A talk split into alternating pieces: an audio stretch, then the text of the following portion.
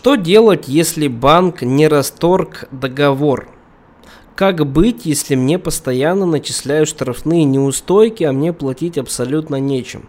Всем привет, дорогие друзья! На связи Илья Монарх, ваш кредитный юрист. Сегодня мы поговорим про неустойки. Действительно, если вы берете кредит, если вы прочитаете кредитный договор, то вы увидите, что за просрочку по ежемесячному платежу вам регулярно будет начисляться неустойка. Со стороны она выглядит достаточно небольшой, но вот если вы допускаете просрочку, например, полгода, то эта неустойка становится достаточно значительной суммой. Что в этом случае делать и стоит ли этого бояться? Здесь нужно сразу сказать и да, и нет.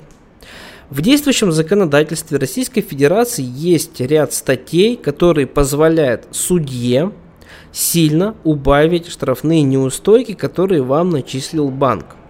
Причем эти неустойки могут понижаться как под ноль, то есть полностью практически убираться, могут практически не убираться. То есть нужно понимать, что штрафные неустойки понижаются только на субъективное усмотрение судьи. Это и хорошо, и это плохо, смотря на какого судью вы попадете. Есть судьи, которые понижают штрафные неустойки ровно на 1000, 2, 3 рублей. Ну, то есть какие-то незначительные суммы. Причем неважно, какой у вас долг, сколько составляют штрафные проценты от тела долга и так далее. Вот у них просто есть одно базовое правило, что они понижают штрафные неустойки на 1002 и все. Есть на обратная картина, есть судьи, которые понижают неустойки почти всегда, почти под ноль. То есть все, что там вам насчитал банк, они считают, что это завышено, это нарушает права человека, как физического лица, как менее слабой, а, более слабой стороны с юридической точки зрения. Понижают эти неустойки практически все, под ноль. Смотря на какого судью вы а, попадете.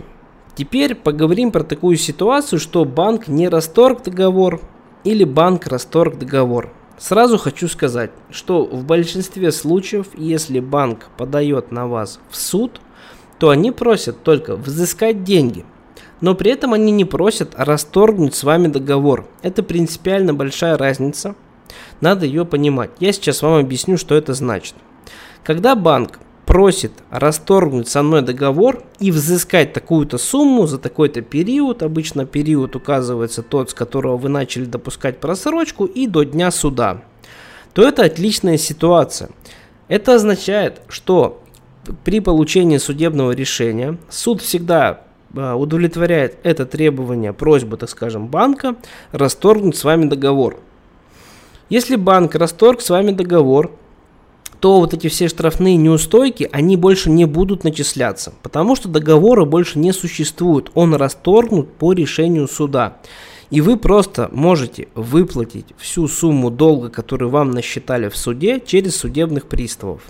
Потому что в 99% случаев дело передается в дальнейшем для взыскания судебным приставом. Судебным приставом можно платить абсолютно любыми удобными частями, если, конечно, пристав не доберется до вашей заработной платы, не доберется до вашей пенсии, то есть вы плюс-минус свободны, то вы можете свой долг оплачивать частями. При этом даже можно его, в общем-то, и не платить, потому что если пристав не найдет, что с вас взыскать, то дело со временем просто закроют по 46 статье. Ну, его приостановят, будет правильнее грамотнее сказать. Кредитор имеет право вернуть, конечно, исполнительный лист, но далеко не всегда этим правом пользуются. Поэтому, если кредитор в течение трех лет больше исполнительный лист не вернет приставом, то считайте, долга у вас больше нет. Причем абсолютно на законных основаниях. Ну, как бы долг, он, конечно, будет долгом, он будет фигурировать в бюро кредитных историй, но при этом, как бы для вас фактически долга нет. Теперь рассмотрим другую, более неприятную ситуацию, которая, к сожалению, более часто происходит. То есть, ну, давайте так, 70-80% случаев на моей практике судебной именно так и происходит. Это когда банк просит взыскать с вас сумму просто за определенный период, но при этом они не требуют расторгнуть с вами договор. То есть договор остается действующим. И при этом банк имеет полное право в соответствии с этим договором дальше вам спокойно начислять штрафные неустойки. И сумма долга может расти. Это как бы неприятно, но не нужно, э, ребят, забегать вперед. Во-первых, если банк начислит слишком большие неустойки, ну, например, вот вы взяли 100 тысяч, а банк попросил с вас взыскать 120, 130.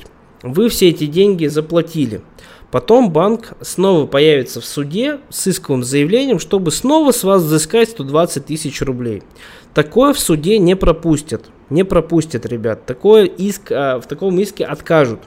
Ну, конечно, если вы будете процесс контролировать, конечно, если вы будете заявлять о своих правах. Не забывайте, что в нашей стране о своих правах надо заявлять. Если вы, конечно, ничего не будете делать, просто будете отмалчиваться, никаких действий не предпринимать, то, конечно, в этом случае суд может присудить все, что угодно. К сожалению, это так. То есть разбираться там особо никто не будет, потому что суд это место для споров. Ну а если о своих правах заявляет только одна сторона, то, соответственно, спора-то никакого и нет. Значит, всех, всех все устраивает. Вот, имейте это в виду. Вот, и по общему правилу, в судах а, это негласное правило, оно не регулировано вообще никаким законом. У нас указано, что штрафные неустойки могут начисляться не более половины от тела кредита. То есть, например, если я брал кредит 100 тысяч рублей, то в суде с меня могут требовать, сколько бы у меня там по времени просрочка не была, хоть 5 лет. С меня в суде могут требовать не более 150 тысяч рублей. То есть 100 тысяч я брал, половина от тела кредита это 50 тысяч. Соответственно, в суде с меня могут требовать не более 150 тысяч рублей. Вот, поэтому этого бояться не надо, но ситуация действительно не очень приятная. Что нужно делать, чтобы избежать негативных моментов?